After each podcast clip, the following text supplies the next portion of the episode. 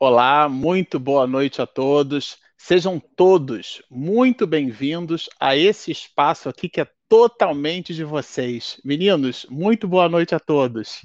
Boa noite. Boa noite. É sempre uma alegria renovada estarmos aqui juntos e, como de costume, nós vamos iniciar os trabalhos da noite solicitando ao nosso amigo Tenere, o nosso tenor, o nosso querido Bernardo, que faça a nossa prece de início das atividades da noite de hoje. Bernardo, por favor. Amigos, amigas, que nós possamos é, elevar o nosso pensamento nesse momento, pedindo o auxílio aos espíritos superiores para que nos ampare, para que nos ilumine, que a sua inspiração possa tocar os nossos corações, para que também não somente a inspiração, mas todo o consolo, todo, todo o amparo que nós necessitamos para esse dia, para essa semana. Que assim seja. Muito bom. É, Regina, fala um pouquinho para a gente das nossas parcerias, dos internautas e das mais variadas web TVs, web rádios que estão conectados conosco nesse momento. Boa noite a todos e todas. Nossa gratidão ao pessoal do Lar Espírita Caminho de Cristo de São Paulo, Web Rádio Portal da Luz, Minas, é, Mato Grosso do Sul, Web Rádio Fraternidade Minas Gerais, Rede Amigo Espírita São Paulo e TV, TVC Cal Santa Catarina e TV 7 da Paraíba. Então a nossa gratidão a todos os amigos e que colaboram dessa rede de divulgação da doutrina espírita, essa doutrina que tanto amamos. Então, a nossa gratidão.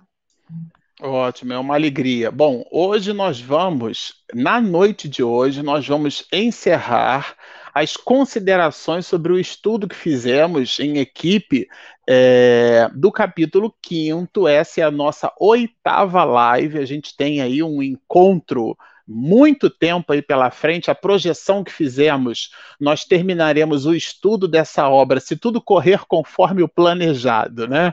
Mas se, se não tivermos nenhuma intercorrência, terminaremos no dia 11 é, de outubro ainda do ano de 2021. E teremos, assim, é, no nosso planejamento, alguns companheiros, a gente já vai adiantar, que nós é, estamos buscando convidar para. Eu vou me servir de uma expressão que o mundo corporativo adora usar, para agregar valor nas nossas, é, na nossa live. Então, companheiros do movimento espírita, agora, quarta-feira, por exemplo, depois de amanhã, nós teremos conosco nada mais, nada menos do que Sueli Caldas Schubert, falando sobre as intercorrências, sobre a problemática, as questões profiláticas da mediunidade na infância e na adolescência. E a, a nossa querida Sueli Caldas Schubert é uma das almas das benfazejas, uma das benfeitoras. Ela é uma escritora brilhante, é uma pessoa que fala bastante ao nosso coração.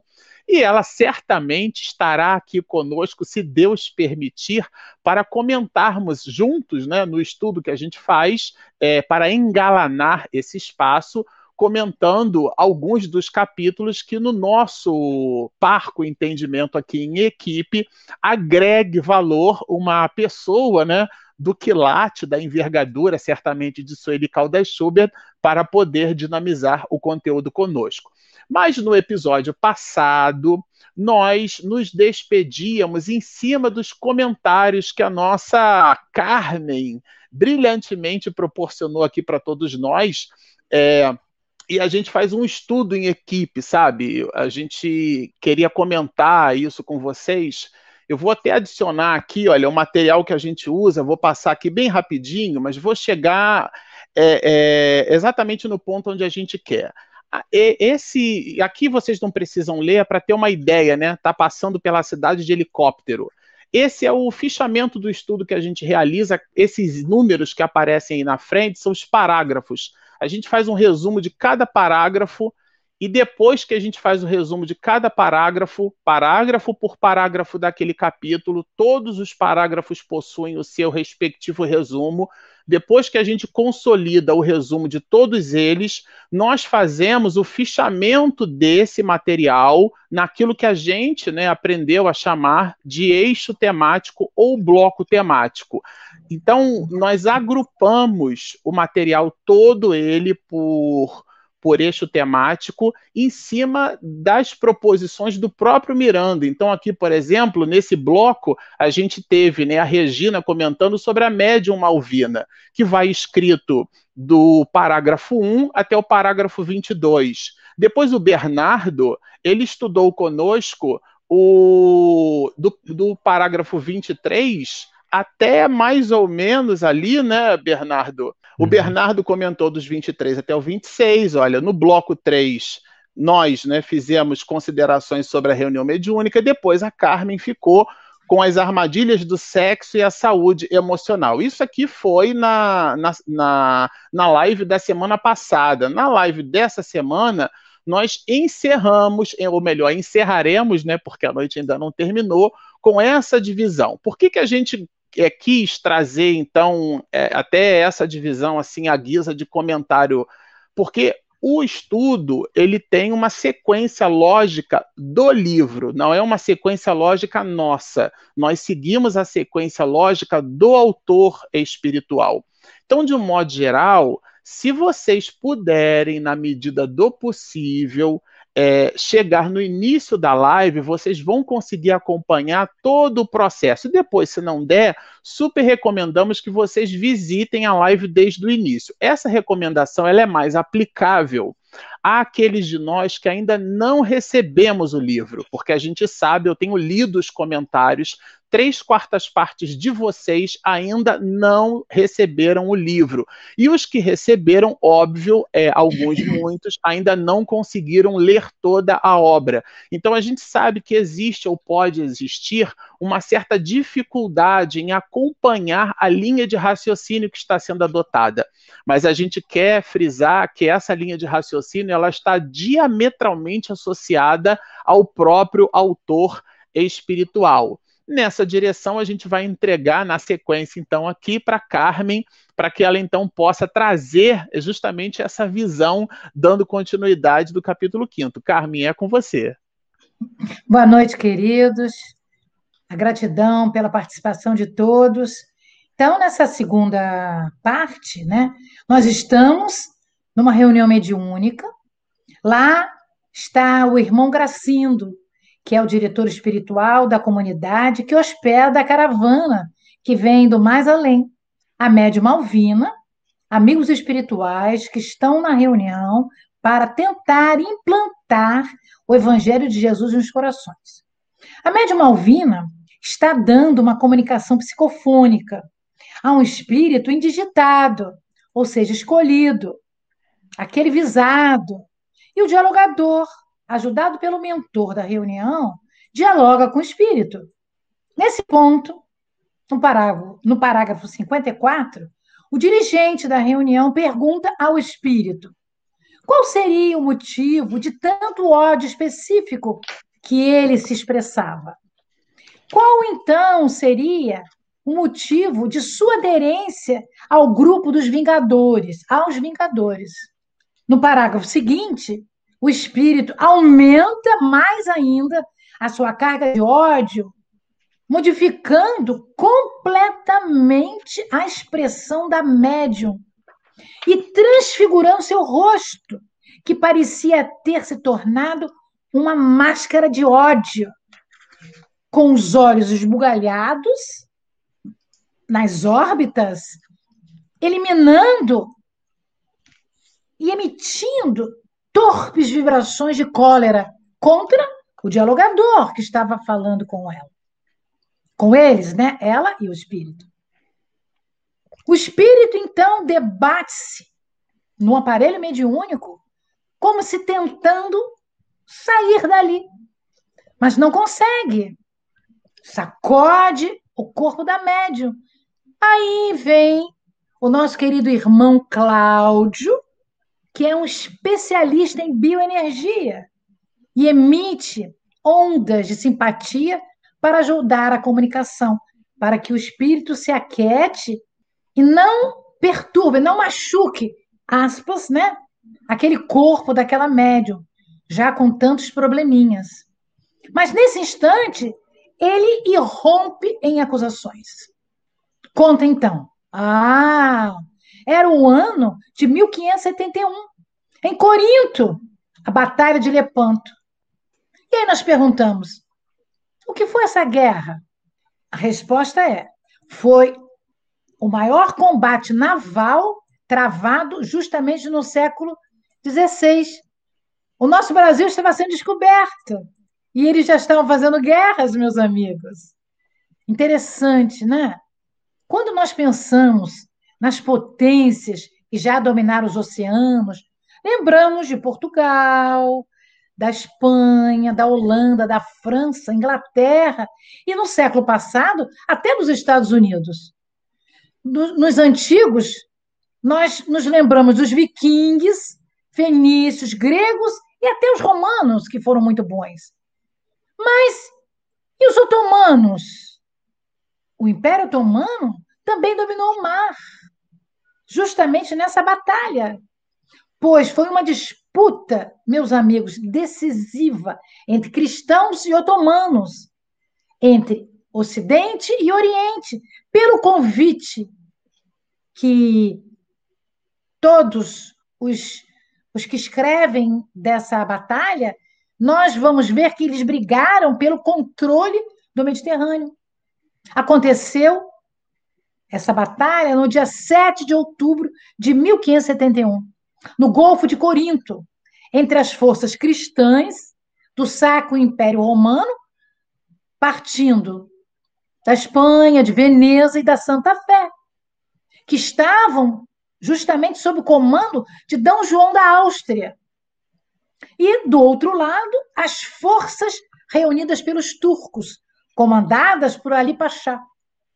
A vitória dos cristãos, meus amigos, determinou o início justo da decadência da otomana no mar Mediterrâneo. Essa batalha teve grande impacto pela Europa, mudou uma certa um certo domínio de alguns povos. E o espírito continua falando. Eu pertencia ao, ao Império, Império Otomano, fui convidado para participar deles, com eles, nós queríamos conquistar a ilha de Chipre. Nós, os islâmicos, diz ele. Perdemos a batalha, fui transformado em escravo dessa infame, se referindo a Malvina, católica, que me maltratou até a morte por exaustão. Eu queria aqui fazer um, um pequeno adereço.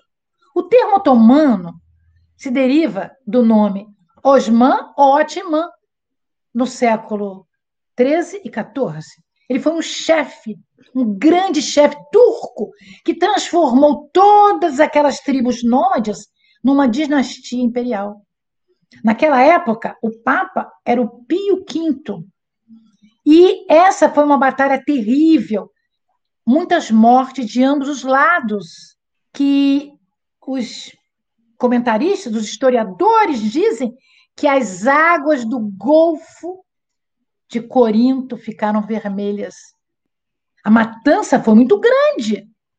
Foram cerca de 15 mil otomanos e 9 mil cristãos. E, meus amigos, pasmem, 4 mil turcos foram feitos prisioneiros.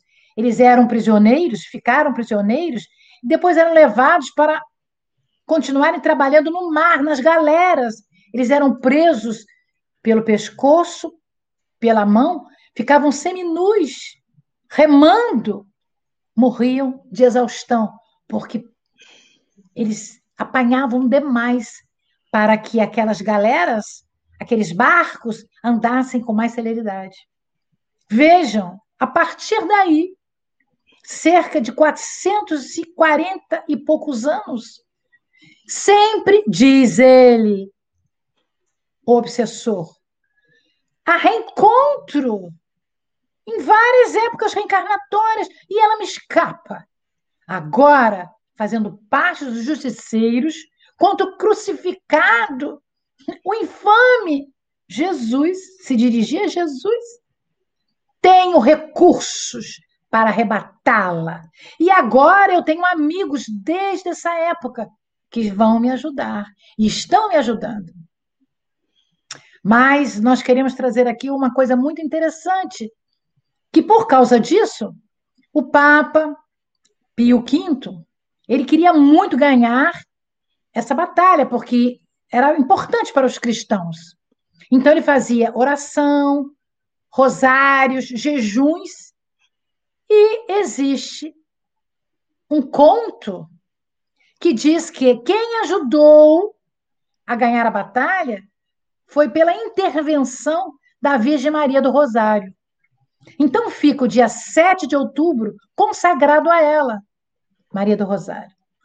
Agora nós queríamos comentar um pouco, depois que fizemos, essa introdução, a, a, a conjugação da discussão do espírito, como é que fazemos para enfrentar o ódio?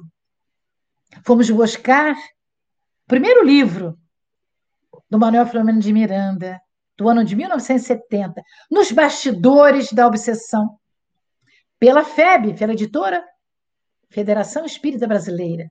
E lá nós vamos encontrar também uma reunião mediúnica no capítulo 1. E José Petitinga, lá na Bahia, junto com a família Soares, ele nos diz: o ódio é nuvem que tolda a visão da paisagem, entenebrecendo-a, fantasma trunesco, truanesco, truanesco, entorpece as mais altas aspirações do espírito humano. E ele vai profundo e diz, conduzindo-o aos sombrios e interminos corredores da loucura, sem paz nem lume. E ainda completa ainda a conversa e diz: só o amor derrama sol nas almas, penetrando de esperanças os seres Experimente amar, diz ele para o obsessor. E de pronto perceberá diminuir a própria dor. Então, é um diálogo muito profundo, muito bonito, que o Manuel Filomeno de Miranda traz lá atrás. Mas como é que nós devemos tratar esses benfeitores, esses malfeitores? Os benfeitores da nossa reunião e os malfeitores da nossa reunião. Nós buscamos André Luiz no livro Missionários da Luz, do ano 1945, no capítulo 18, Obsessão. E ele, André, vai nos dizendo que Alexandre, que era um ajudante, numa mesa mediúnica, conversando, dialogando com os espíritos, medita e fala assim: André, vou te dizer uma coisa. O corpo de carne é como se fora um violino entregue ao artista, que nesse caso é o espírito encarnado. Olha que poesia linda! É o espírito encarnado. Torna-se indispensável um instrumento dos animálculos destruidores, defendê-lo contra ladrões. Ladrões que querem tirar a paz, querem tirar a energia perispirítica. Observou? Pergunta ele a André. A jovem que tudo faz para se resguardar do mal tem estado a cair sob os golpes dos perseguidores que lhe assediam impiedosamente o coração. Entretanto, como que alguém atravessa longa e perigosa senda sobre o abismo, mas confiante em Deus, ela tem recorrido à prece, incessantemente, estudando a si mesma e mobilizando as possibilidades que dispõe para não perturbar nada dentro de si. Na tentação, diz Alexandre, que lhe é vítima, tem essa irmã aprovação que a redime. Nós trouxemos isso porque isso tem justamente a ver com a semana passada e com essa semana, Quer dizer, quanto mais o espírito a assediava, mais ela se doava para que pudesse atender aos ensinamentos que ela tinha conseguido. Buscando então entender como é que nós vamos amar o inimigo, nós estamos no Evangelho segundo o Espiritismo. Capítulo 12, o nosso codificador Allan Kardec o nomeou amar aos vossos inimigos. E vamos ter Fenelon, em Bordeaux, 1861, justamente no item 10. Mas Fenelon não é o nome dele, né? Fenelon é o nome literário de François de Salignac, nascido no castelo de Fenelon. E ele viveu no ano de 1651. Nasceu lá. Então, 200 anos depois, ele está em espírito ajudando a codificação do nosso Allan Kardec, o nosso grande amigo Allan Kardec. E nesse item, Fenelon vai dizer: tratais, sobretudo, de amar aos que vos provocam indiferença, ódio e desespero, e desprezo também. O Cristo que deveis tornar o vosso modelo, deu-vos o exemplo dessa abnegação. Missionário do amor, amou até dar o sangue e a própria vida. O sacrifício de amar aos que vos ultrajem e perseguem é penoso, mas é isso. Precisamente o que vos torna superiores a eles. Se vós os odiasseis como eles vos odeiam, não valerias mais do que eles. Essas essas visões benfazejas do outro, nós temos que ver, em especial nós que trabalhamos na reunião mediúnica, nós que lemos essa obra magnífica, não é sobre obsessão, mas fala da obsessão. Então, para encerrar, nós trouxemos esse livro aqui, que você já deve conhecer, Vidas Vazias, do ano 2020. E vamos ler uma uma pequena frase da Veneranda Joana. Uma vaga de aberrações domina a Terra, aumentando o número de mortos-vivos que se entregam a esses prazeres de alta extravagância sem qualquer responsabilidade. Então, isso os torna espíritos indesejáveis ao bem e em sintonia com as pessoas que pensam, os espíritos que pensam, as pessoas que pensam, nós temos essa nossa, agora, pandemia. Uma pandemia não só virótica, mas obsessiva. Assim, eu passo a palavra para o nosso querido amigo Marcelo. Devolvo a palavra para você, Marcelo. Ah, eu estava aqui querendo ouvir você até amanhã, uma aula, verdadeira aula de história, né? A gente fica muito bom, né, Bernardo? É, eu fiquei muito até emocionado quando ela vem trazendo a, a, toda a questão histórica e essas sucessivas reencarna, reencarnações que a gente tem como oportunidade, né, de reparar, mas que às vezes a gente é, acaba até complicando. Então, esse momento, né, que a gente está vivendo de uma pandemia, não só de vírus, mas também de obsessiva, né, é muito forte muito forte. Essa expressão que você usou é a que se aplica mesmo. E na sequência desse conjunto de informações fortes, né, é, Miranda, a partir, né, Carmen, de tudo aquilo que foi dito dentro do diálogo que se estabeleceu, existe um momento clímax aqui dentro desse capítulo que é um instante em que o rosto da médium, que efetivamente serve de ponte entre a realidade de planos que, muito embora na erraticidade, estão em dimensões diferenciadas. Isso é bem importante que se diga. A literatura de André Luiz e também a de Manuel Filomeno de Miranda traz informações valiosíssimas de, de reuniões no mundo espiritual. Realmente a gente observa isso muito fortemente, reuniões no mundo espiritual, e essas reuniões, elas se dão dentro de um complexo. E aqui a gente vai pegar uma, um pedaço desse complexo.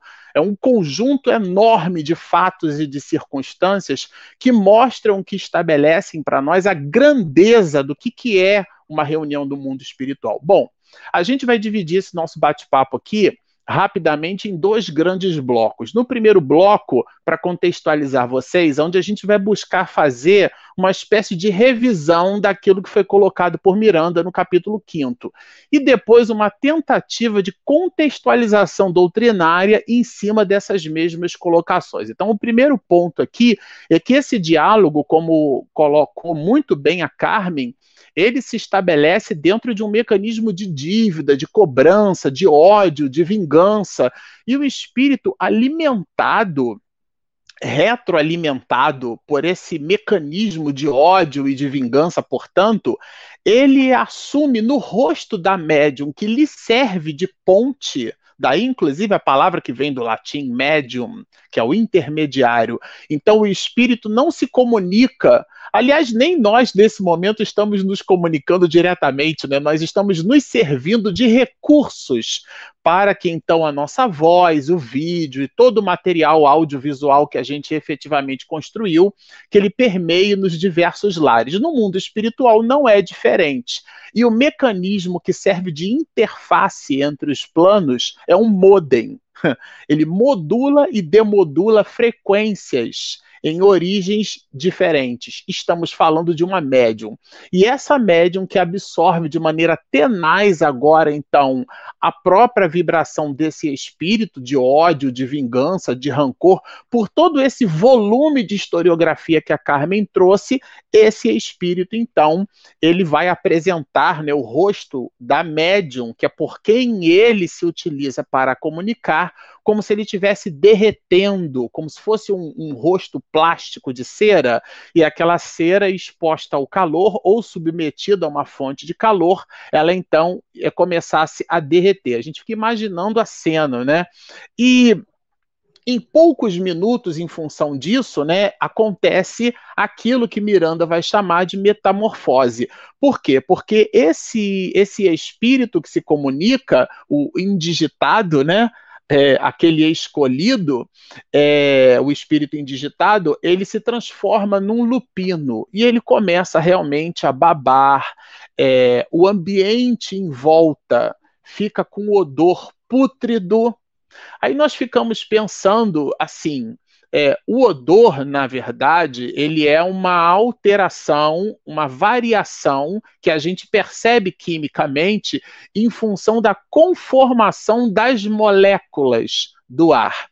Se há odor no mundo espiritual, há certamente variações nessa perspectiva, ainda que numa faixa vibratória diferenciada. Assim como há reunião mediúnica, como há comunicação medianímica em faixas vibratórias diferenciadas. Pois muito bem, diz-nos Miranda que odores pútridos de cadáver invadiram o ambiente. Para a gente ter uma ideia de quão pesada, vamos dizer assim, para usar uma expressão comum, né, de tão quão complexa quão grave foi essa mesma comunicação, que possuía dois grandes objetivos. O primeiro deles era estabelecer halo de paz pelo diálogo com as entidades, e o segundo era também ajudar a médium Malvina, que a gente descreveu aqui a complexidade de patologias, com igualmente o estoicismo moral dessa mesma médium em suportar toda a carga, peso e volume. E esse espírito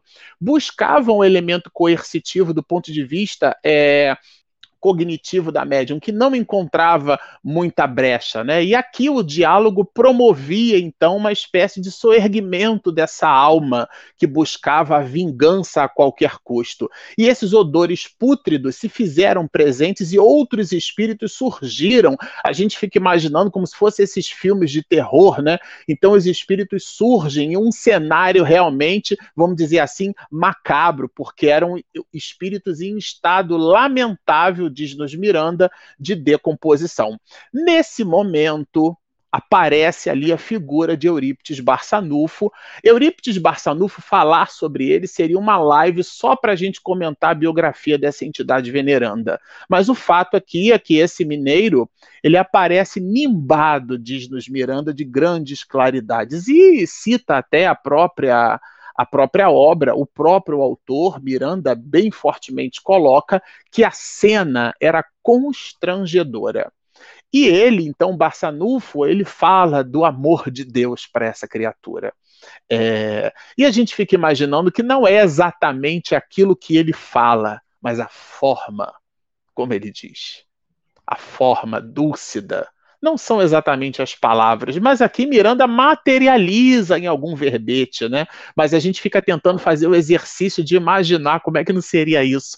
A voz dele, o jeito, o olhar calmo, dúlcido, a tranquilidade, fazendo uma espécie de contraste sublime em função do cenário que se fazia presente, né? Fico imaginando como é que não seria isso. Pois muito bem. E ele lembra para essa alma sofrida, dorida, qual igualmente vergastada por si mesma, que Jesus era todo misericórdia. A gente fica imaginando, ah, mas isso não funcionaria para um espírito eh, desse porte. Mas não é, repito, o, o conteúdo verbalizado, é a carga emocional com que esse espírito falava, ele tocava no coração, pois que a boca fala do que está cheio o vosso coração. Era realmente essa criatura maravilhosa. Vimos entrar então, nesse momento, uma outra entidade veneranda, que parecia ser uma espécie de rabino, né?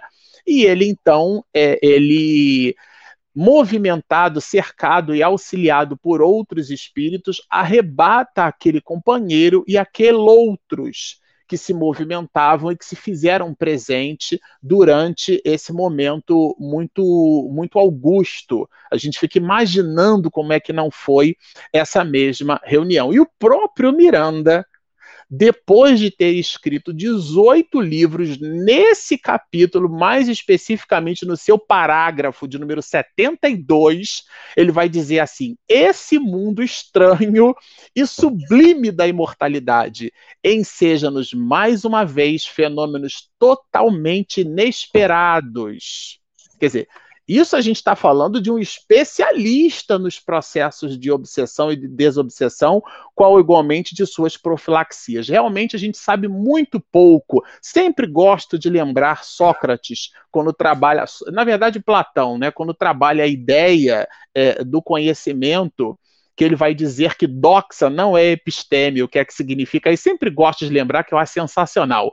Doxa não é episteme, o que é que significa isso? Opinião não é conhecimento. Ah, eu acho, ninguém acha nada, já está achado na codificação. Bom, Aqui, o que, que a gente quer trazer para vocês? A ideia de perispírito, que é o eixo central do entendimento desse fenômeno que a gente acabou de descrever. Sem o entendimento do que seja perispírito, a gente não consegue compreender os trechos contidos nesse capítulo quinto. Tá? E depois a gente trouxe alguma coisa também é, dessa obra aqui, olha, Presença Espírita, que é uma revista que eu vou fazer propaganda por, por dois motivos. O primeiro é o óbvio, essa obra é realmente esse livro, né? É, essa revista, depois do Reformador, é uma das revistas mais respeitadas no Brasil e no planeta, né?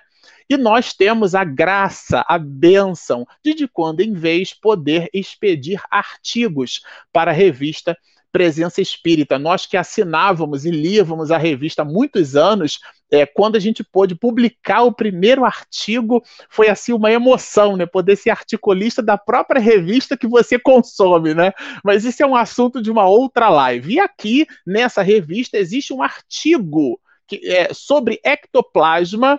Deixa eu ver se eu mostro aqui. Eu vou falar já sobre ele. Olha, tarão, peraí que deixa eu Assim vocês conseguem ver. Pronto. Ectoplasmia, de Jorge Andréa dos Santos. Já vamos falar sobre esse assunto, porque ele dialoga com essas mesmas questões. Aqui, Allan Kardec vai dizer o seguinte: que há no homem três componentes. Tem um clássico que é basilar, é conceito básico de doutrina espírita, alma, ou espírito, e a gente faz essa diferenciação alma quando o espírito está encarnado, e quando ele está na erraticidade a gente chama de, de espírito. Lendo a revista espírita, às vezes esses nomes, né, eles acabam ficando é, alguma coisa para lá ou para cá, mas didaticamente é isso: a alma é o espírito encarnado, é, que é o princípio inteligente do universo, né? Depois a gente vai encontrar o corpo físico, o avatarzinho, o burrinho no dizer de Francisco de Assis, tá certo?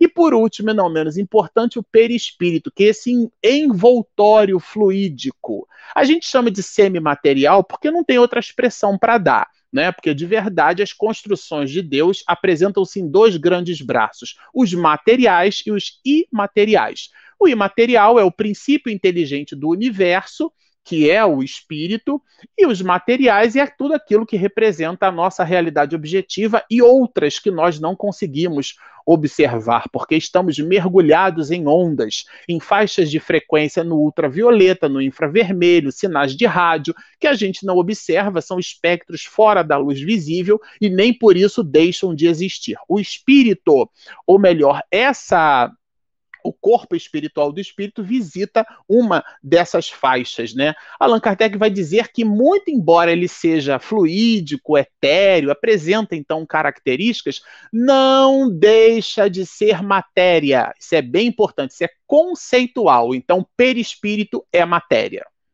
Tá certo? Então, a, André Luiz, quando fala das ideoplastias, que é a plasticidade da mente, aquilo que a gente forma com a mente, aquele conteúdo plástico ideoplasmado pela mente, aquele conteúdo é matéria.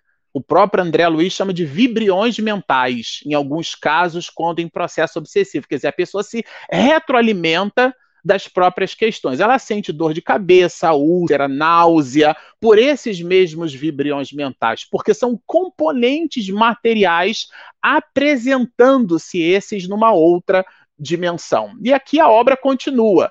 Esse segundo envoltório da alma, porque o primeiro é o corpo, né? Ou seja, o perispírito, existe, pois, durante a vida corpórea. Nós, nós somos uma tríade: o corpo físico que nos sustenta a jornada, o espírito imortal que somos, a realidade pensante, e o mecanismo que serve de interface entre o espírito e o corpo é o perispírito. Ele é o intermediário, e é por ele, inclusive, que as sensações são permeadas. Agora, ele vai se limitar, Kardec, a dizer o seguinte, né? É, que a união com o corpo é, é feita, do espírito com o corpo, é feita pelo perispírito. É o perispírito o agente, que o professor Hernani Guimarães Andrade vai chamar de modelo organizador biológico. O perispírito faz parte integrante do espírito. E é esse mesmo perispírito que, embora fluídico, não deixa de ser uma espécie de matéria. De novo, a questão material. São as duas grandes construções e criações de Deus: o espírito e a matéria. Então, é, fluido cósmico universal é matéria, fluido vital é matéria, perispírito é matéria, tudo é matéria, porque não é espírito e não é o próprio Deus. É, é a chamada trindade universal entre os espíritas do ponto de vista didático, né? Deus como construtor de tudo e de todos, e a realidade material e a realidade espiritual. Isso está, não tirei da minha cabeça, está logo no capítulo primeiro, que aliás Allan Kardec vai chamar no livro dos médios de noções preliminares. Isso aqui não é nenhuma. É noções preliminares. Para começar a falar de espiritismo, a gente tem que entender essas questões. Bom, ele adianta. Eu vou pular aqui alguns slides, eu vou deixar dois segundos para depois vocês passarem e lerem, né?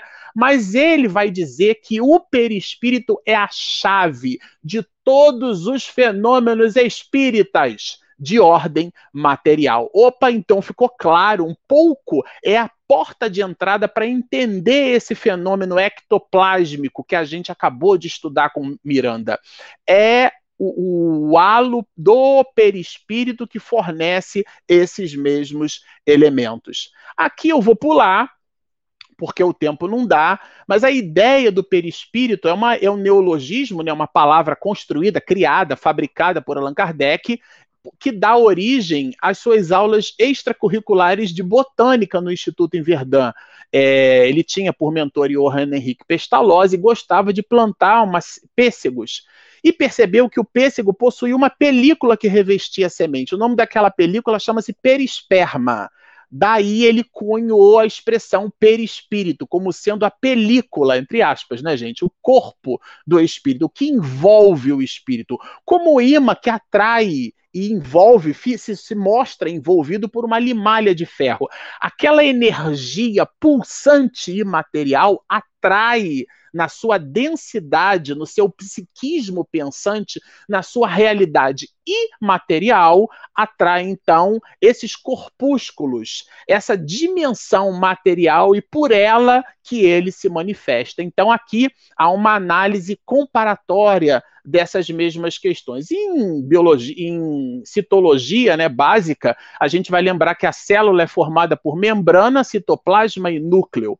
Aqui a gente tem uma célula animal, na verdade é uma célula é, eucarionte, porque o código genético está presente no núcleo, mas isso aqui não é uma aula de biologia. Para a gente ter uma ideia de que o ectoplasma é, na verdade, uma região do citoplasma, ecto, porque é a mais externa, é a mais próxima da membrana celular. Aliás, os cientistas chamam a membrana celular, se a gente pegar alguns artigos científicos sobre assuntos relacionados a essa questão, é, a gente vai perceber que alguns chamam a membrana celular de membrane.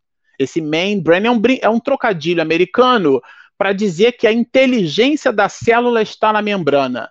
E a parte mais externa da célula, do citoplasma, que fala com essa inteligência que é a membrana celular, André Luiz vai dizer que o primeiro sentido que nós desenvolvemos, o sentido físico, se dá através da membrana celular, que é o deslocamento da presença de calor e de frio, né?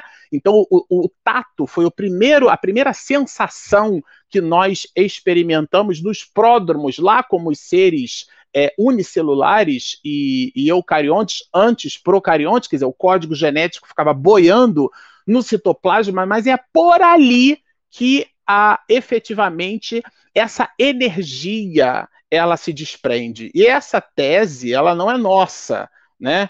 Ela é responsável, na verdade, isso é, é citologia básica, né?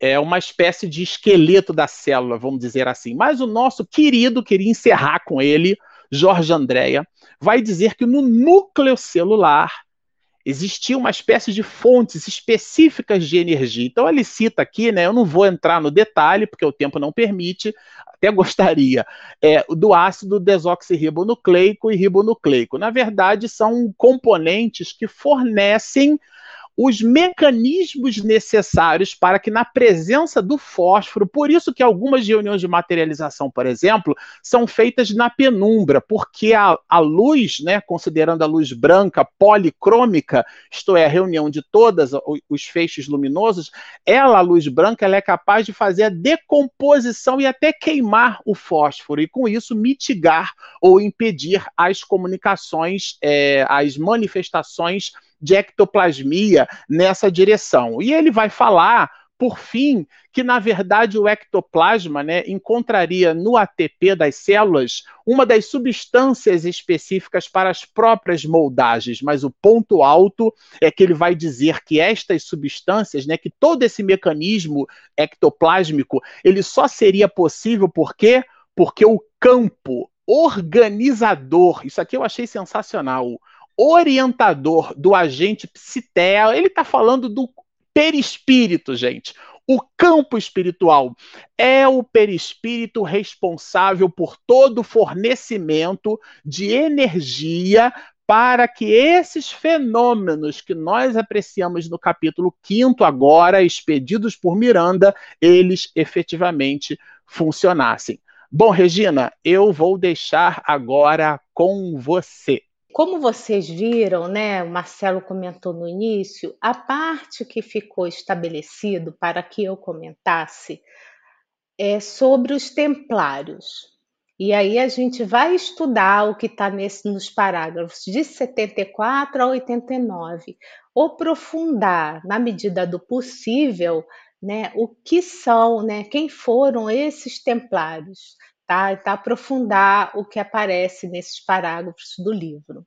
Quando a reunião mediúnica, no término da reunião mediúnica que a Carmen também explanou, né, tanto no, na live passada e ela encerrou né, no início da live de hoje o estudo dessa reunião mediúnica com, a médium, com o envolvimento da médium Malvina, Manuel Flamengo de Miranda ele pergunta para o Spinelli, que era o coordenador né, desse grupo, é, que ele tinha achado assim diferente alguns espíritos que ali se encontraram nessa reunião.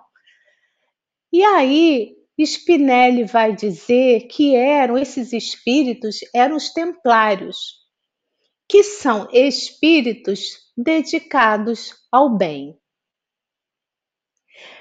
Então, aprofundando o assunto, o Spinelli ele diz que grande número de pessoas que fundam as sociedades espíritas na Terra, especialmente no Brasil, vinha da Igreja Católica do passado.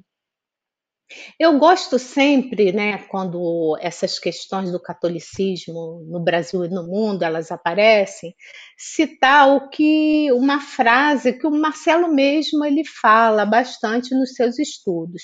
Ele fala o seguinte, né, que que o espiritismo tem um pouco mais de que 150 anos, né?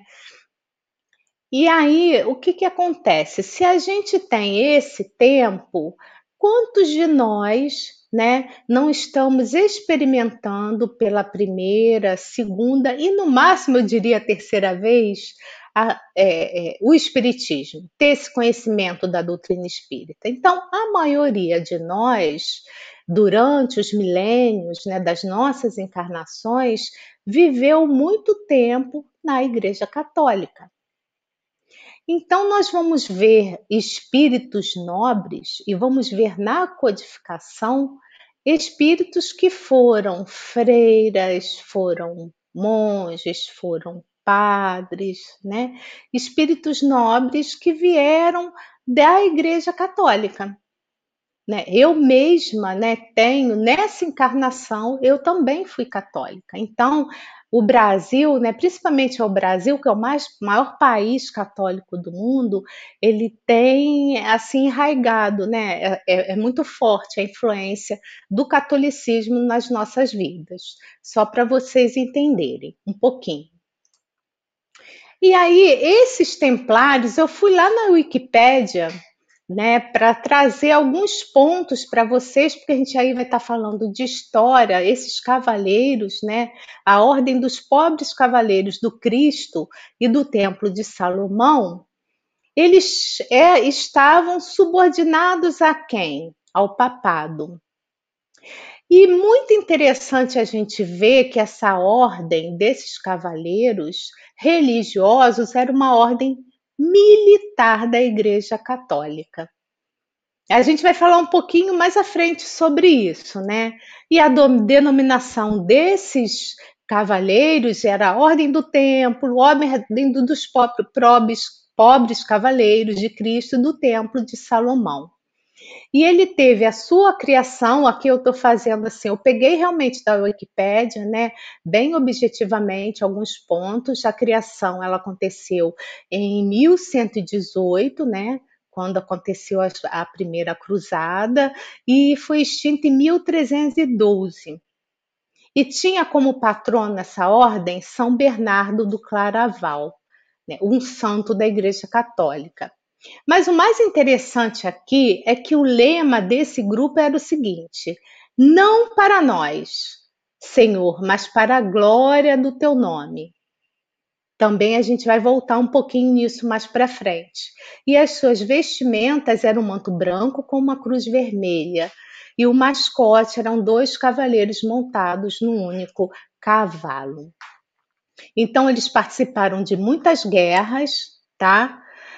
E, ele, e eles tiveram essa ordem como primeiro grão-mestre Hugo de Paz e o último grão-mestre Jacques de Molay. E o quartel-general desse grupo ficava em Jerusalém. Então, esses templários, né, Ordem do Templo, como, como a Wikipédia mostrou, foi fundada em 1128 durante o Concílio de Troyes por Hugo Pens e Joffre de Saint-Omer. E o objetivo dessa ordem, olha que interessante, era proteger os peregrinos que iam a Jerusalém. Então, num primeiro momento, o objetivo a essa ordem, imagine, Jerusalém era ocupada por muçulmanos. Então, foram a, a, cruzada aconteceu a cruzada expulsou os muçulmanos da região porque os judeus mesmo já tinham já tinham fugido há muito mais tempo e alguns deles viraram escravos dos próprios europeus. Então ali a cidade de Jerusalém era tomada por muçulmano mesmo, em sua grande maioria. Então para você, imagine, era a terra, é a Terra Santa, né? Por onde Jesus passou muito, a maior parte do seu tempo da pregação, né? Aonde muita coisa aconteceu ali, em Jerusalém, a cidade santa.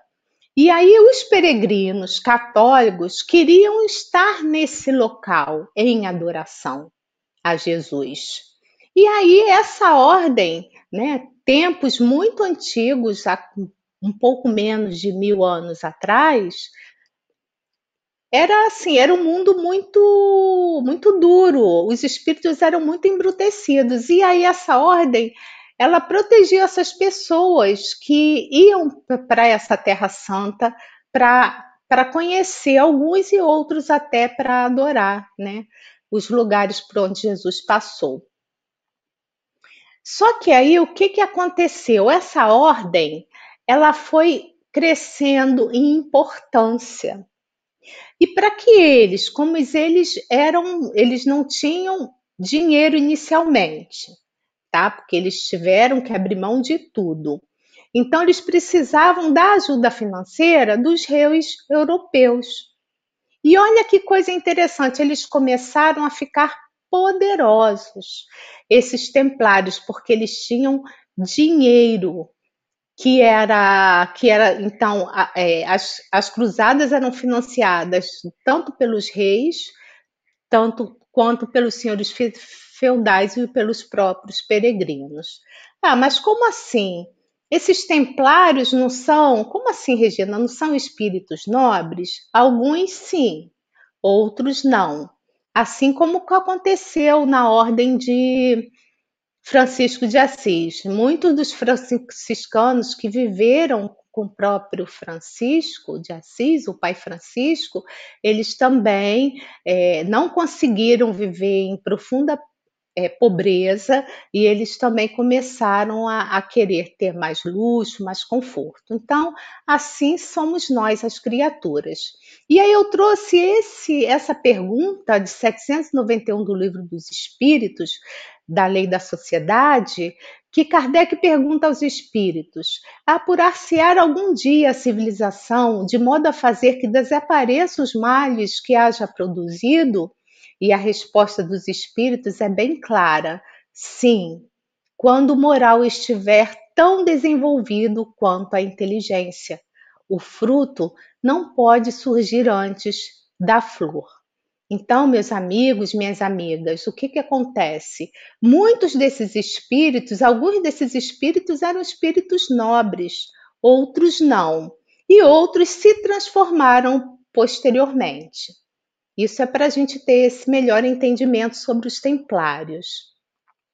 E aí a gente trouxe um templário, tá? Jacques de Molay, que ele viveu, né, nasceu em 1244 e morreu em 1314, que ele, como espírito desencarnado, ele tem numa sessão, ele aparece numa sessão mediúnica, tá? Na Sociedade Espírita de Paris, e ele deixa uma mensagem. Nessa reunião que Kardec promoveu, tá? Em 1864, essa reunião mediúnica, tá? Tinham é, presentes pessoas ali encarnadas, né? Que eram da maçonaria. Então, uma pessoa da maçonaria pergunta o seguinte: que concurso pode o espiritismo encontrar na franco-maçonaria? E aí muitos espíritos respondem, alguns espíritos respondem. E aí vocês podem até lá na Revista Espírita de 1864 ver todas as respostas. Mas eu trouxe um trechinho desse espírito porque ele foi templário. E ele fala assim: uma sociedade de irmãos, de amigos, de homens cheios de boa vontade, que só desejam uma coisa: conhecer a verdade para o fazer o bem. Mas é muito interessante que antes, como eu trouxe esse trecho, antes do, fim dessa resposta, ele disse que por duas vezes na França o sangue dele foi derramado ali e que a conquista dele era através da força. E aí ele vem com essa resposta, né, linda que serve para nós até os dias de hoje, para as nossas instituições espíritas que deveriam ser sociedade de verdadeiros irmãos em Cristo, para promover e conhecer a verdade para fazer o bem. Então aqui é sensacional, pelo menos para mim enquanto eu estava estudando, né? E esses templários, eles eram cavaleiros, esses cavaleiros, eles eram monges que sabiam empunhar armas. E os seus mestres, né, os seus fundadores, Hugo de Pagnês e Geoffrey de Saint-Omer, esse Hugo de Pagnês, ele é citado aqui no livro, né? Ele é citado por Miranda, na verdade por Spinelli explicando a Miranda. Ele fala o seguinte: que esses que a sociedade que a gente vai ver até um pouquinho para frente, né, que eles estavam lá no Nordeste, tinha é, as raízes da sua fundação em São Francisco de Assis e nesse, e nesse templário chamado Hugo de Pagnés. Olha que interessante, né? E esses templários, eles assumem os votos monásticos de pobreza, castidade e obediência.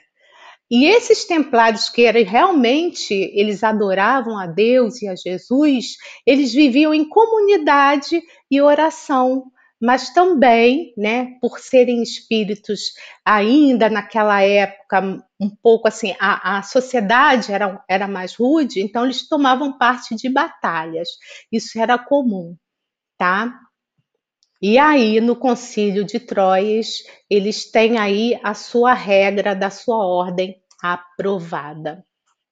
E o tempo passa, e quando Jerusalém cai, né? Então, quando é, é, o domínio já não é mais europeu, os cavaleiros eles perdem a sua razão de existir. Então, eles se reúnem em Chipre para eleger o novo grão-mestre dessa ordem, que para que eles pudessem, né, todos os outros voltarem para suas casas religiosas e um único grão-mestre iria então passar né, as normas, as orientações para todos esses outros que foram espalhados pelos seus locais de origem. Mas nessa época é, a Ordem dos Templários já estava inserida na sociedade feudal. E como eu disse anteriormente, né, eles cobravam impostos e eles ficaram é, é, ricos.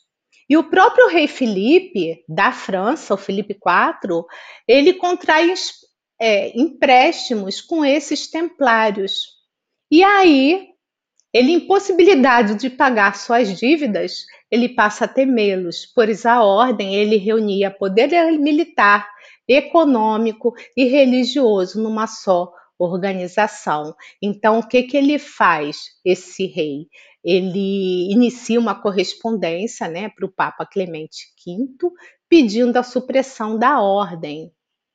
E aí nós vamos ver aqui no livro que por duas vezes os templários eles foram queimados vivos em 1307, tá?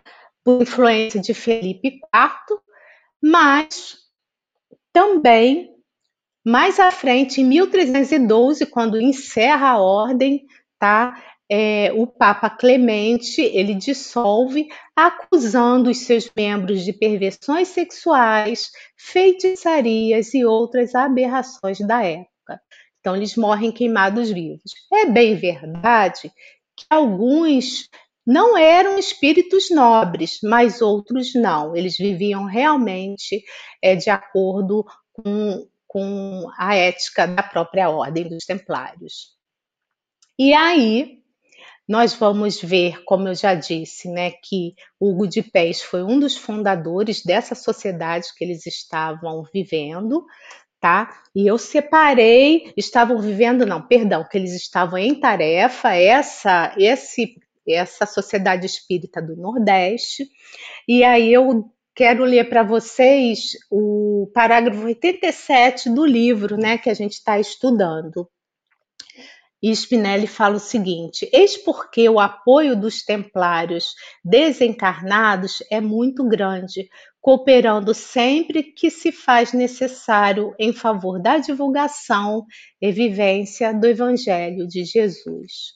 Então, que bom para as nossas instituições espíritas, as sinceras, as nobres, as que estão voltadas para a verdade. Então, que bom para essas instituições ter o auxílio desses espíritos nobres que realmente amam a Jesus e a causa do Cristo. Então era isso que eu queria deixar para vocês. É linda a história dos Templários, mas é gigantesca. Então eu só fiz algumas pinceladas para que vocês tenham um gostinho de aprofundar sobre o assunto. É com você, Marcelo guarda o pincel aí, entrega esse mesmo pincel agora para o Bernardo. Bernardo, é, depois da gente saber, descobrir que nós temos entre, entre nós na comunidade espiritista vários templários, o que, que a obra nos fornece de orientação e de tem uma advertência aí para frente, não tem? Fala um pouquinho para a gente sobre isso. É, vendo a imagem ali que tava que a Regina trouxe, né, me veio a passagem de Jesus falando assim, bainha tua espada, né? Porque aqui é uma outra forma da gente ter é, a divulgação, uma outra energia, né? Essa guerra, essa, esse enfrentamento. E aí, no livro, a gente traz esse, esse, esse período em que a gente conseguiu extrair desse, desse último, desses últimos capítulos, né? As questões da advertência é, de Deus. E sempre que Deus adverte através de pandemias, né, desses acontecimentos, a gente faz uma reflexão, né? Os seres humanos alcançaram na nossa evolução o nível invejável de conquistas na ciência, na, na, filosofia, sem que nós fizéssemos acompanhar de grau, de grau idêntico a moralidade. Os valores morais foram deixados à margem, né?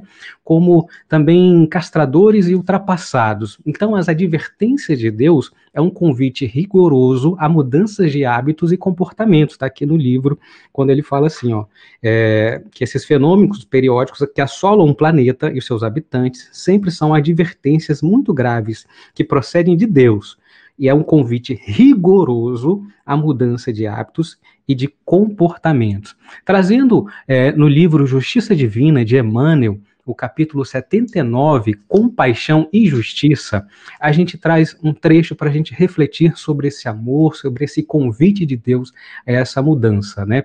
Ah, o amor universal favorece o levantamento da escola, mas se te negas a aprender, ninguém pode te arrancar as trevas da ignorância.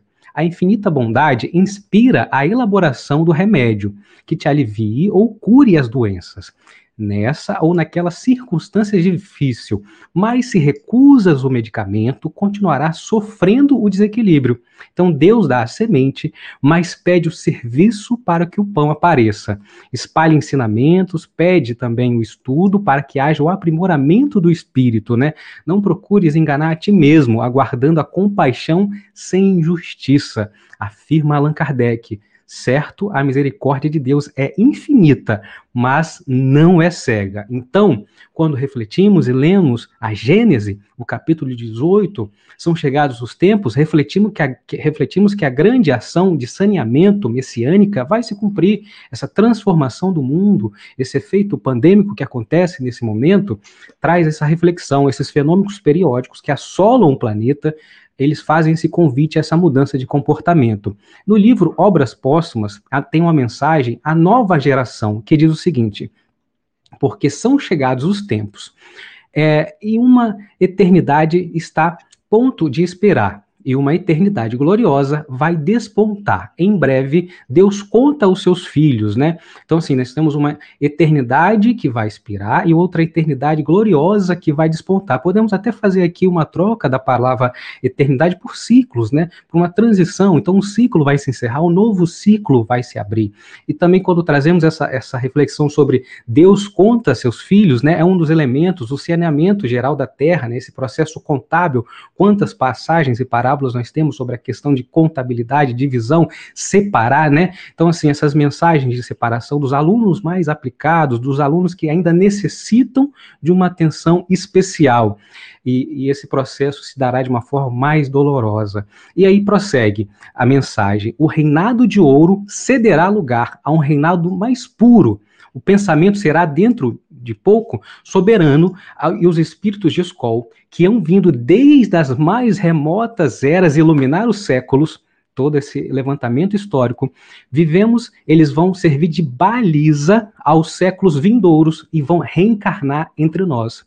É um outro elemento também da, da literatura apocalíptica, quando trazemos né, essa advertência chamada também, é, e essa questão da reencarnação messiânica, né, desses espíritos de escola que vão reencarnar, aonde aponta para o nascimento de criaturas aliadas ao Messias, com pensamentos diferenciados em moralidade, em fé. Isso está na revista Espírita. A gente pode trazer a mensagem, né, o trecho que fala Os Messias do Espiritismo, está na Revista Espírita de fevereiro de março de 1868. Então, quando lemos a Gênese, capítulo 18, são chegados os tempos, quando fala dessa, como se dará essa transição planetária também, um dos pontos, né? Essa renovação que não fere a lei, as leis natural, as leis da natureza, onde vão muitos vão desencarnar e muitos vão reencarnar, mas também estamos lidando ali com quando esse momento quando lidamos, estamos lidando face a face com esses números altíssimos de morte, né? Porque aqui no livro diz o seguinte: a pandemia é muito mais séria do que pensam ou do que agem no planeta, explorando-a ou criando embaraços para a libertação dos seus males os descuidos e os desrespeitos aos cuidados estabelecidos para evitar-se a contaminação têm aumentado os prejuízos causados e surgem ameaças para a intemporalidade do seu término. A gente pode observar isso no nosso dia a dia, no dia de hoje, né? Então, assim, estamos aí vendo é, momentos complicados, né, da, da epidemia. E aí, quando estamos ali face a face, é, diante dessa morte, tem também no capítulo é, 63 desse livro, Justiça Divina, é, uma mensagem falando justamente isso: espíritas diante da morte. Toda religião ensina que a alma será expurgada de todo erro. Em regiões inferiores, a doutrina espírita não apenas explica que a alma, depois da morte, se vê mergulhada nos resultados das próprias ações infelizes, mas também esclarece que, na maioria dos casos, a estação terminal do purgatório é mesmo a terra, então não há essa região inferior, há o planeta Terra, há onde nós estamos vibrando, né? Aonde nós estamos com a nossa mente, onde reencontramos as consequências das nossas faltas a fim de extingui-las através da reencarnação. É, o livro também diz né, sobre isso, sobre essa pandemia que é muito mais séria do que parece, e refletindo sobre esse convite rigoroso que Deus, porque está aqui, a palavra é essa, convite rigoroso, não é simplesmente um convite, então é um convite rigoroso à mudança de hábito, de comportamento moral. Outro trecho também de obras póstumas se chama A Regeneração da Humanidade, porque se estamos vivendo esse passo, esse momento, temos que refletir sobre isso. Infelizmente, a maioria desconhecendo a voz de Deus, persistirá na sua cegueira. E a resistência que virá ao por mascarar por meios terríveis lutas o fim do reinado que constituem então quer dizer que haverá uma resistência desses espíritos mais rebeldes, que tem, tem também parcelas significativas do comando do planeta e pessoas que estão vibrando junto com eles, que vão, sim, desvairados, correrão a sua própria perda, provocarão destruições que darão origem, que darão origem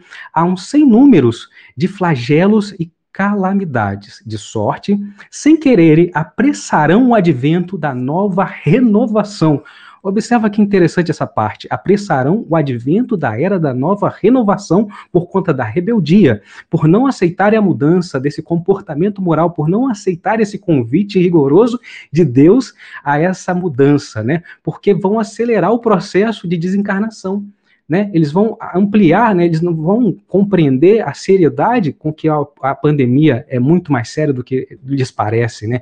Então, ao tentarem defender esse status quo da maldade, eles aceleram o processo de transformação. E diz a mensagem, como se não é, operasse com bastante rapidez, a destruição, os suicídios se multiplicarão em proporções inauditas, até entre crianças. Quero reforçar que essa mensagem foi publicada em obras póstumas de 1890 e diz: A loucura jamais terá atingido tão grande quantidade de homens e que antes mesmo de morrerem estarão riscados nos números dos vivos. São esses os verdadeiros sinais dos tempos e de tudo que se irá cumprir pelo encadeamento das circunstâncias, como já dissemos, sem que haja mais ligeira derrogação das leis naturais. Então, nós estamos aqui lidando com uma ação de saneamento geral, né? E a mensagem prossegue. Contudo, através da, escura, da escura nuvem que envolve cujo seio ronca a tempestade, já podes ver despontando os primeiros raios da nova era, que uma linguagem também apocalíptica que diz, que fala, descreve a psicosfera da Terra. A gente também viu é, nos capítulos anteriores, né, esse clima mental, espiritual no qual está se encontrando o planeta. Então, estamos sendo advertidos por Deus e Ele nos faz um rigoroso convite para essa mudança de comportamento. E eu quero trazer é, duas mensagens para que a gente possa refletir se é um convite rigoroso, se nós vamos passar por esse momento complicado, se a pandemia é muito mais séria do que parece, e a gente tem ainda pessoas que vão agravar essa situação, como é o nosso papel como espírita nesse momento que também estamos passando por essa dor. Na mensagem Fonte Viva, pelo Espírito Emmanuel, tem a mensagem 41, Senda Escabrosa. Mantenhamos, pois, a confortadora certeza de que toda tempestade é seguida pela atmosfera tranquila e não se deixe, e não existe noite sem amanhecer, sem o alvorecer.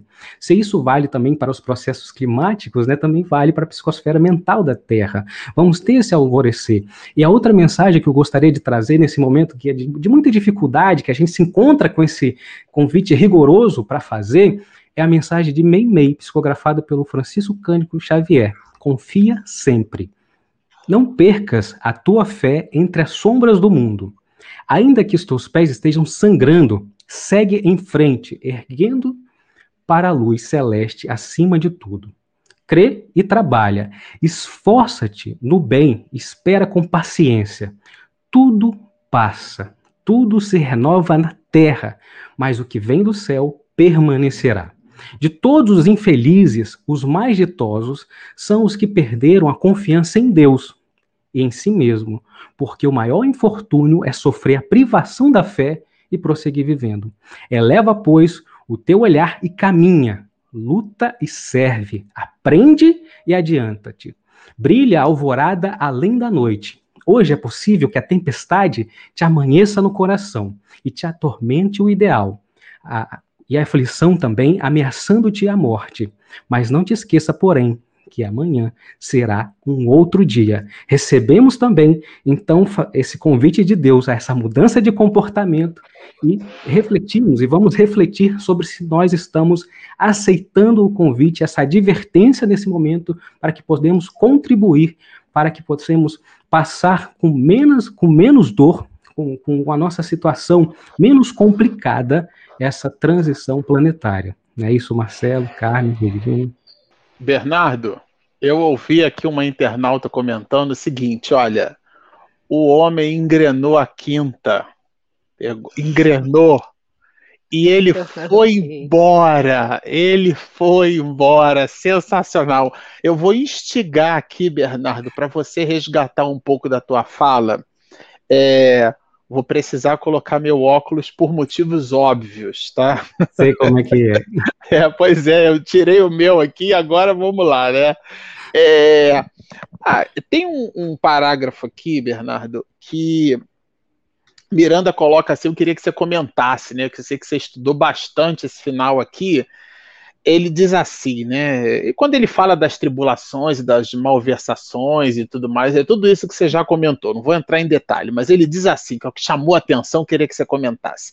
É provável que demore mais tempo do que pensam os sonhadores e os profetas de ocasião.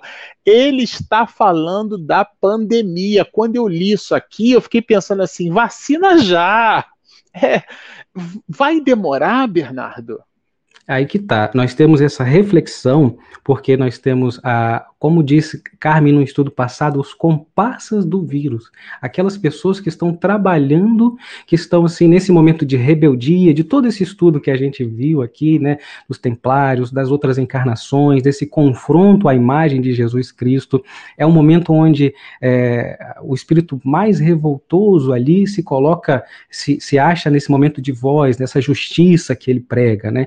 Então essa demora e essa dificuldade se dá nesse momento onde a gente não respeitam as leis, não respeita os protocolos de saúde, onde a gente, por falta de empatia, por falta de caridade, acha que com a gente não vai acontecer, enfim, a gente acelera esse processo pandêmico quando a gente não se coloca é, e, não, e não faz esse julgamento, não faz essa interiorização sobre a seriedade desse momento pelo qual nós estamos passando, onde achamos que é só mais um, daqui a pouco vai acabar, e não refletimos sobre a seriedade do que está acontecendo.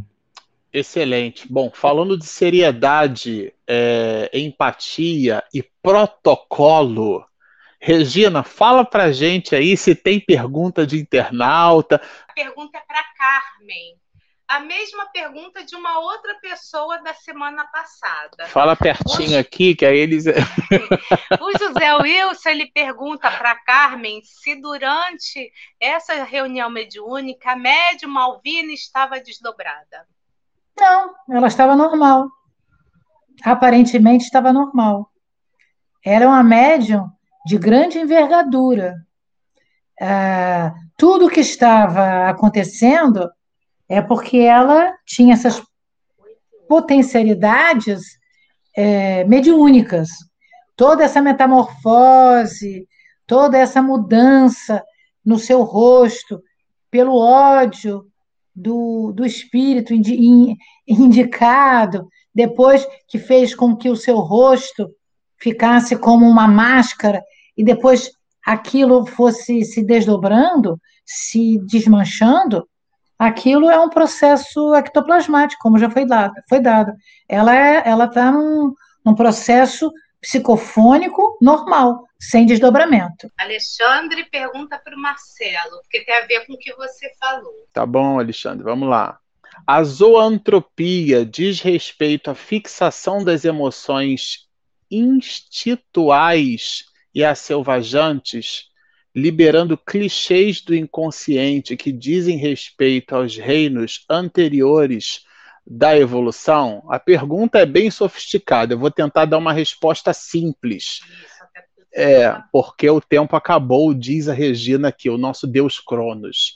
Bom, é, de um modo geral, a, as nossas experiências nos outros reinos da natureza, são cinco os reinos da natureza, em alguns deles, né, tirando o reino hominal, nós não tínhamos consciência. A grande contribuição do espírito é quando ele sai da condição de princípio inteligente para é, é, ele recebe esse carimbo de espírito, né, onde ele adquire ali a consciência de si mesmo e escreve a sua história ascensional, é ali que se dá a passagem para sua condição de simples ignorante. Onde é que eu quero chegar com isso?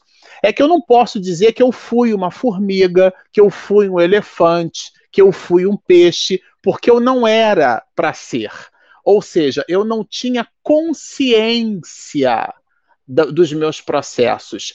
E é óbvio, né? Assim como a, a, o vegetal suga a seiva do solo alimentando-se de possibilidades, o automatismo biológico, através da múltipla possibilidade que o organismo dá pelas veias e artérias, tem o seu pródromo nessas mesmas experiências, né? E a gente acaba é, é, canalizando de alguma forma os mecanismos instintivos. Então, é, esses clichês inconscientes que você se refere, na verdade, tem a sua psicogênese no, no, no homem do ontem, né, nos símios, desde a história nossa do antropóide. Mas, de um modo geral, a zoantropia é uma alteração, uma deformação perispiritual que é o resultado do psiquismo alterado. Então, a, a, o espírito possui um estado alterado de consciência, uma posição aselvajada, e ele reflete no corpo espiritual aquilo que vai na sua alma. Mas esse não é um fenômeno exclusivo da zoantropia. Dizem os espíritos que nós possuímos odor no mundo espiritual. Então, aqui no mundo material é uma maravilha a gente não se observa, mas em desdobramento parcial pelo sono, a gente passa a ter uma, uma característica perispiritual, é, às vezes boa, às vezes não. O cheiro que a gente exala, às vezes é bom e às vezes é não. E os mecanismos de deformação espiritual vinculados à zoantropia, às vezes uns têm e às vezes outros não. É, tem uma pergunta para o Bernardo, da Denise Lino, às 8h43. Ela pede para você repetir, Bernardo, o livro. Bernardo, repete o nome do livro de Emmanuel, não deu tempo de anotar. Foi, teve o livro Justiça Divina e também o Fonte Viva.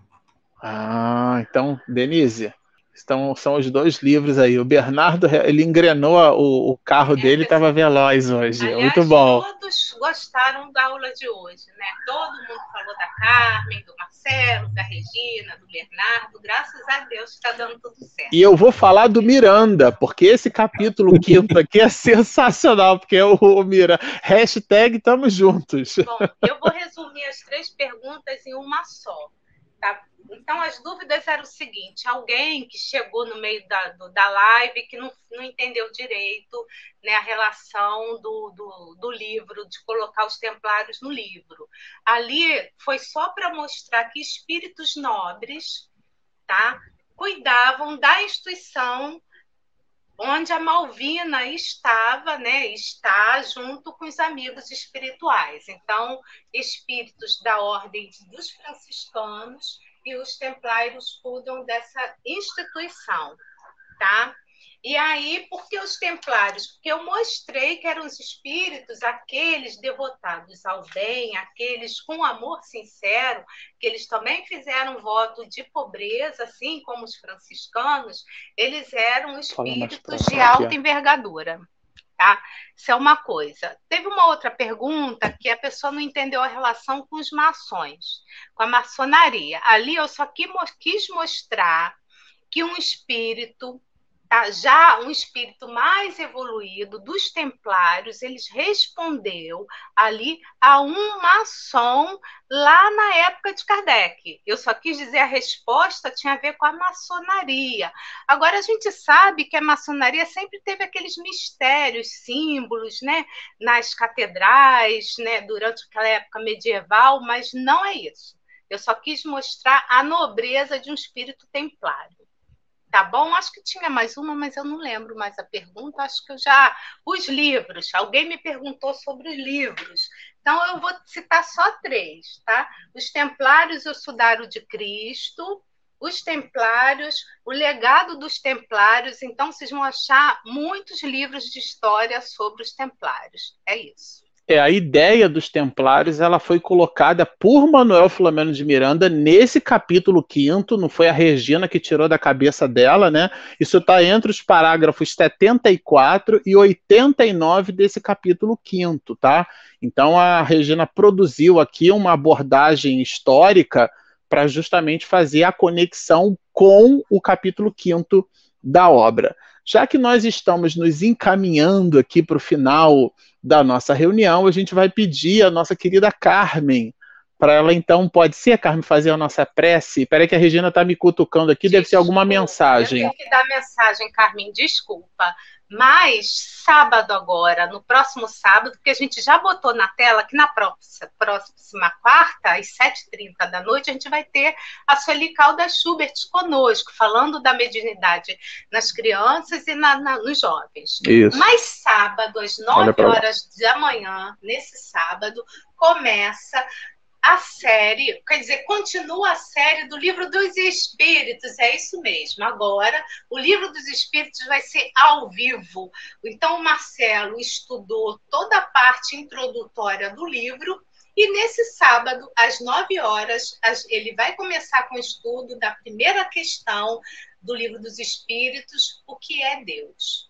E todas as subsequentes. Então, imperdível, mais uma uma série nossa que vai ficar online e vocês vão poder responder, né? A tirar suas dúvidas. Sábado, às 9 horas da manhã, é a nossa primeira live do Livro dos Espíritos. Carmen, vamos sintonizar com o alto através da sua voz. Vamos então, meus amigos, agradecer esses momentos em que a espiritualidade superior nos envolveu a todos, aos nossos lares, aos nossos amigos internautas. Vamos dizer assim: Amado Jesus, Senhor, cada vez que nós caminhamos para Ti, a luz se faz em nossos corações, atingindo as pessoas atingindo o microcosmos que nos envolve. Que nesta noite de luz, em que pontos importantes trazidos pelo nosso querido benfeitor, Dr. Miranda, Manuel Flamengo de Miranda, conseguimos comentar, trazer o nosso estudo, com a colaboração de muitos internautas, pela indagação, pela, pelo incentivo. Então, Senhor, que a Sua voz se faça em nós, que a Sua luz se faça em nós, e nós, então, caminharemos mais céleres e mais felizes para Ti. Que esta semana transcorra na paz. E nesse estudo, e nesses estudos proporcionados pelo Marcelo e pela Regina, muitos acontecimentos lindos se farão presentes nesta semana. Vamos aproveitar a oportunidade de nossos lares, o nosso aconchego familiar, temos acesso a este Consolador que nos explica, esclarece e abençoa. Muito obrigada a todos, aos amigos espirituais superiores que nos ajudaram e sempre nos ajudam, porque quando estivermos reunidos, no nome do Cristo, seremos sempre abençoados. Muito obrigada e até a semana que vem, se Deus quiser.